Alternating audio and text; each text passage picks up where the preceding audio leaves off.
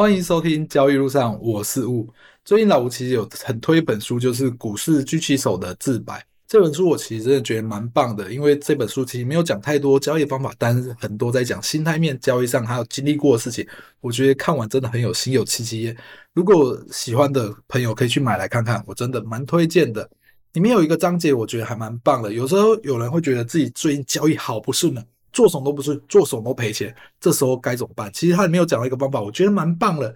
他说，其实不用花大钱。有人说，我不是不是要改命啊，改运气啊，改姓名？其实不用。有一个章节，我真的觉得蛮棒。他说，其实你可以做一点小小不一样的动作，譬如你平常没有在煮饭菜，现在就去煮一顿饭菜给家人吃，或给老婆吃、女朋友吃。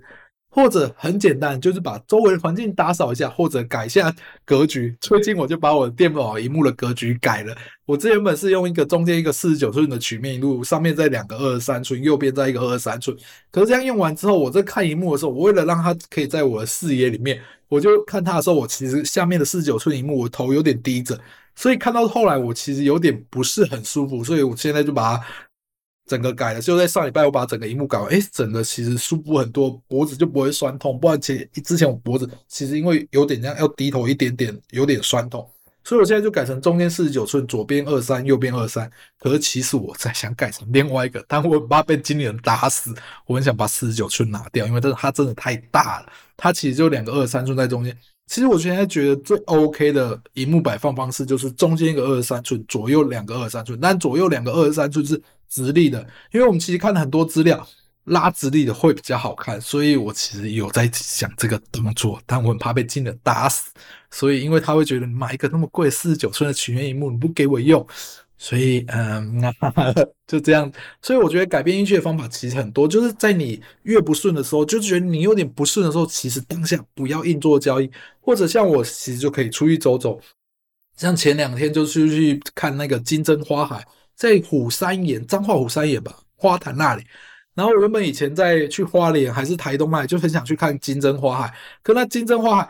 光开那山路上要一两个小时，我看到我头就晕了，而且那山路又不好开，所以最后都是放弃了。这次竟然在台中彰化有，我真的不知道，就竟然找到，我就立刻跑过去看。过去看的时候真的超方便的，十几二十分就很近很近，开一下就到，大概二三十分钟到。到了之后，我就想说，靠，怎么那么多人？整个山头都是人，而且它是一个在庙旁边的，所以那个庙也很多人。然后旁边有排一些摊贩。然后我最后跟经理人讲，我来这里其实是为了摊贩，摊贩来了。过去一堆游览车，一堆车子，还停车位快要找不到了。当我离开的时候，车位就变比较多。所以我建议的话，就是十二点到一点这中间去停车位，其实就是比较好找的。然后那时候买完之后，真的很傻眼，我以为去可以待个一两个小时。我们去那里停下来，走过去一堆人，抬头看一下，看完了就要走了。后来就买东西，顶多在那里待半个小时到一个小时吧。然后后来就查一查，我就想说，这样回家会太快了。结果后来我们就跑去附近的公园玩，哦。附近有一个叫华阳公园，超适合小孩玩了，超好玩的。然后他玩一玩的时候，我就在旁边吃我们刚买的东西。然后后来经理就超北七的，经理人跟我讲一句话，什么话？他跟我说：“你的宜兰葱抓饼为什么两边都要咬呢？” 我整个就是这个叫又好气又好笑，但你不会气，因为你觉得这是一个北七的发言。为什么北七发言？依然葱抓饼它是一个圆圈，就很像甜甜圈一样。你咬下去一定会两边都咬到，你就算怎么吃两边都咬到。然后我那时候觉得超好吃，超肥气，因为经理人跟我说，你为什么两边都要吃？我就在想说，你怎么有办法两边都不吃，就只吃一边？除非你先捏一半再吃另外一边。所以我就觉得超好笑。我跟经纪人讲说，我这个只会觉得很好笑，因为其实新人就是蛮这样蛮简简简单单，我还透到有点单线条。所以我觉得交易在。路上，你如果真的觉得不顺，其实不要硬做，因为在不顺的时候，有可能只是因为理智线端掉，或者你突然那个有时候脑神经会断变变掉，就是明明知道不能做的时候还硬要做。那这时候其实最简单就是改变一下环境，做一些平常不会做的事情，出去走走。我觉得这是一件非常棒的事情。好了，这讲完了，我们现在来聊聊交易上的事情。交易上的事情，其实最近我在看这个问题，其实很多人在问了。如果看我部落格这些就知道，我最近这一两个月几乎很少在交易。我很少交易交易的原因，是因为我的交易机会就是没有出现，我就不会交易了。很多人就问我说：“老吴，为什么你真的只做开盘跟收盘？为什么你盘中不做？你既然开盘没有做，你就去做盘中嘛？”我以前有做过，而且其实在一个 moment 之后才想通了这件事情。为什么会这样讲呢？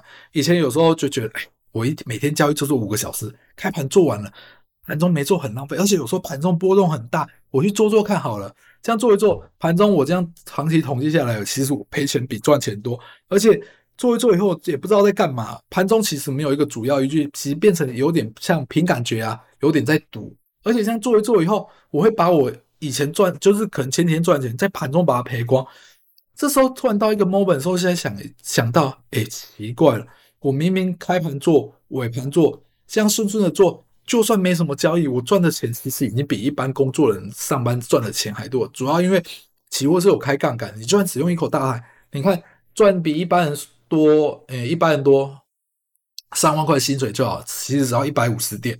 你其实这样偶尔等到机会，就机会不用多，你只要用一口大海偶尔做，其实比上班族多了。等他有机会的时候，口数会放马加码。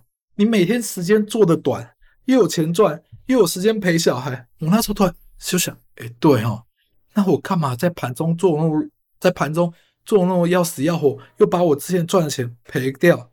那我到底做盘中有什么意义？我们做交易不就是为了要赚钱吗？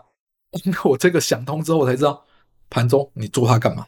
你能赚钱的时候就赚它就好了。而且这机会不用很多，你稳稳做。赚的也比薪水多，那时候我就想，哎，对哦，我干嘛做盘中？就是其实，除非要我做盘中，就是到我后来我找了一个很明确的交易方式，在盘中可行，我就会重复操作。我觉得最重要的就是这样子，如果可以赚钱的，你就重复操作就好。最后其实能赚大钱，就是等到机会说，口数放大加码。因为后来慢慢这样存钱存钱起来的时候，钱也比较多了，口数也比较多了，其实这样赚起来，偶尔几次的交易机会，其实赚起来都比月薪啊。就很够我生活开销，再等到机会大的时候再多赚一点，其实这样就像重复操作，很棒，也没有什么不好的。其实很多交易都是自己走过，突然一个 moment，突然去想开以后才发现，哎，对啊，我本来就应该这样做就好了，干嘛那么累？而且累了做了又赚不到钱，其实是一件吃力不讨好的事。这其实是分享我自己的经验。今天聊到这里哦，希望大家一起看，谢谢，喜欢订阅、按赞、分享，欢迎大家留言哦。今天到这里了，拜拜。